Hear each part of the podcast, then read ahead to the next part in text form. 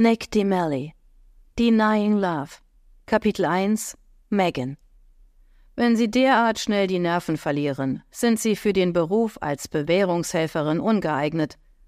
Mit weit aufgerissenen Augen starrte Megan ihren Boss Patrick Barnes an.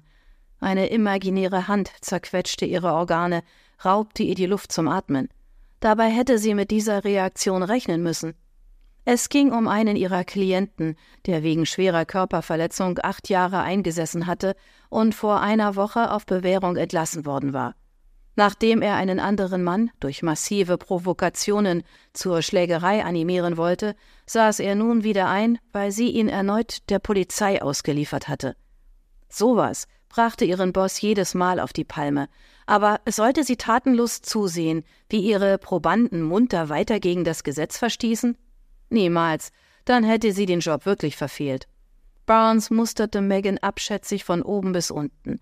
Seine grauen Augen stachen durch die zu klein geratene uralte Brille auf der Adlernase. Allein dieser Anblick ließ in ihr die Galle aufsteigen. Noch schlimmer wurde es, wenn er den Mund aufmachte. Mr. Major ist gerade entlassen worden, und Sie sorgen dafür, dass er direkt zurück in den Knast geht.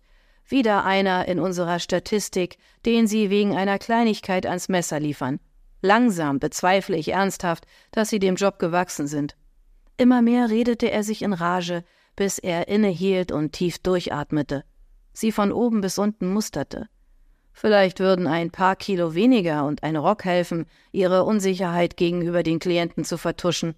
Sie sollten ihre weiblichen Reize nutzen, wenn sie in dem Job weiterkommen wollen, eine andere Chance sehe ich da nicht mehr. Megans Mund klappte auf. Obwohl ihr Boss sie seit ihrem ersten Tag wie Dreck behandelte, überwog auch dieses Mal die Fassungslosigkeit. Sprachlos starrte sie ihn an, ließ die Worte Revue passieren. Sie hoffte inständig, sie hätte sich verhört, und diese Unverschämtheit wäre nie aus seinem Mund gekommen. Oder er würde sich wenigstens dafür entschuldigen, aber das konnte sie noch so sehr herbeisehnen, es würde niemals passieren. Wut und Enttäuschung krochen in ihr hoch, ihr Gehirn rotierte, sie bekam keinen klaren Gedanken zu fassen. Barnes hingegen fuhr mit seiner Predigt fort. Entweder sie zeigen mir, dass sie es besser können, oder sie werden sich beim nächsten Fehlversuch nach einer anderen Stelle umsehen müssen. Als Megan nicht reagierte, auf der vergeblichen Suche nach einer passenden Antwort, wedelte er mit der Hand. Na los, anstatt hier dumm herumzustehen, sollten Sie sich besser auf Ihren neuen Probanden vorbereiten. Kopfschüttelnd wandte er sich seinem Bildschirm zu. Megan blinzelte und atmete tief durch. Sie würde jeden Augenblick losheulen. Wie immer, wenn sie vor Wut platzen könnte. Diese Genugtuung würde sie Barnes nicht auch noch gönnen. Nachdem sie zitternd die Tür hinter sich geschlossen hatte, platzte die Frustration geballt aus ihr heraus. Tränen verschleierten ihre Sicht und tropften auf die Bluse, während sie zu den Toiletten eilte. So sollte sie kein Kollege sehen. Wer würde ihr denn den wahren Grund für die Heulerei abnehmen? Für die anderen wäre es nur die Bestätigung ihres Irrglaubens, sie sei geschlechtsbedingt untauglich für den Job. Es würde noch mehr Sprüche in der Richtung hageln, als sie ohnehin schon täglich zu hören bekam. Glücklicherweise arbeitete hier nur eine weitere Frau, die heute nicht im Büro war. So konnte sie sich in aller Ruhe frisch machen, nachdem die Tränenflut endlich nachgelassen hatte. Wenigstens war sie diesen Klienten jetzt los. Major hatte grundsätzlich das Gegenteil von dem gemacht, was sie sagte. Jede Möglichkeit genutzt, sie zu schikanieren und misszubauen. Ihr war nichts anderes übrig geblieben, als ihn wegen der Verstöße zurück ins Gefängnis zu schicken – auch wenn ihrem Boss die Rückfallquote nicht gefiel und sie, wie so oft, als schwächliches Weibstück darstellte. Die Erinnerung daran jagte einen erneuten Schwall heißen Zorns durch Megans Adern. Sie war nicht unfähig, im Gegenteil. Nicht nur, dass ihr diese Arbeit wichtig und sie mit Herzblut bei der Sache war, sie schien hier auch die einzige zu sein, die ihren Job ernst nahm und durch ihr Handeln unschuldige Menschen schützte. Denn solch brutale, jähzornige Menschen wie Major hatten auf der Straße nichts verloren. Sie war im Recht, und das würden die anderen auch noch einsehen, dafür würde sie sorgen. Der Job bedeutete ihr alles. Sie wollte Menschen helfen, sich wieder in die Gesellschaft zu integrieren.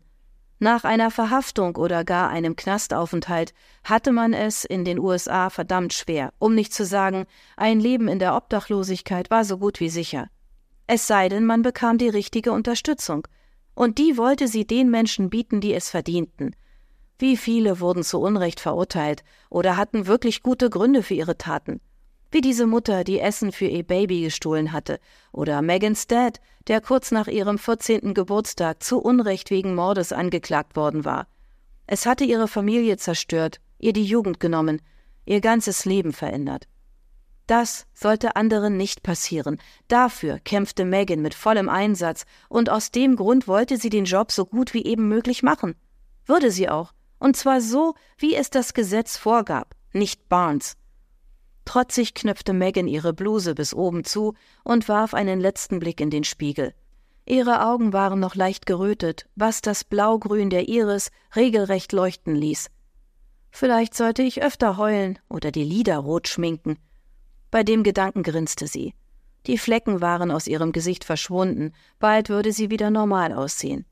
Megan strich sich eine blonde Haarsträhne, die sich aus dem Pferdeschwanz gelöst hatte, hinter das Ohr und straffte die Schultern. Vor der Tür zögerte sie und lauschte. Als sie nichts als Stille vernahm, trat sie auf den Flur hinaus und eilte in ihr Büro, wo sie die Motivationswelle bereits wieder verlassen hatte. Zu groß war die Angst, ihren Traumjob zu verlieren. Megan ging auf direktem Wege zum Aktenschrank, auf dem die Kaffeemaschine stand, und befüllte sich mit zitternden Händen eine Tasse. Den hatte sie jetzt bitter nötig. Gleich würde eine neue Chance vor ihr sitzen, die musste sie nutzen. Mit geschlossenen Augen atmete Megan tief durch und öffnete die Datei ihres nächsten Klienten.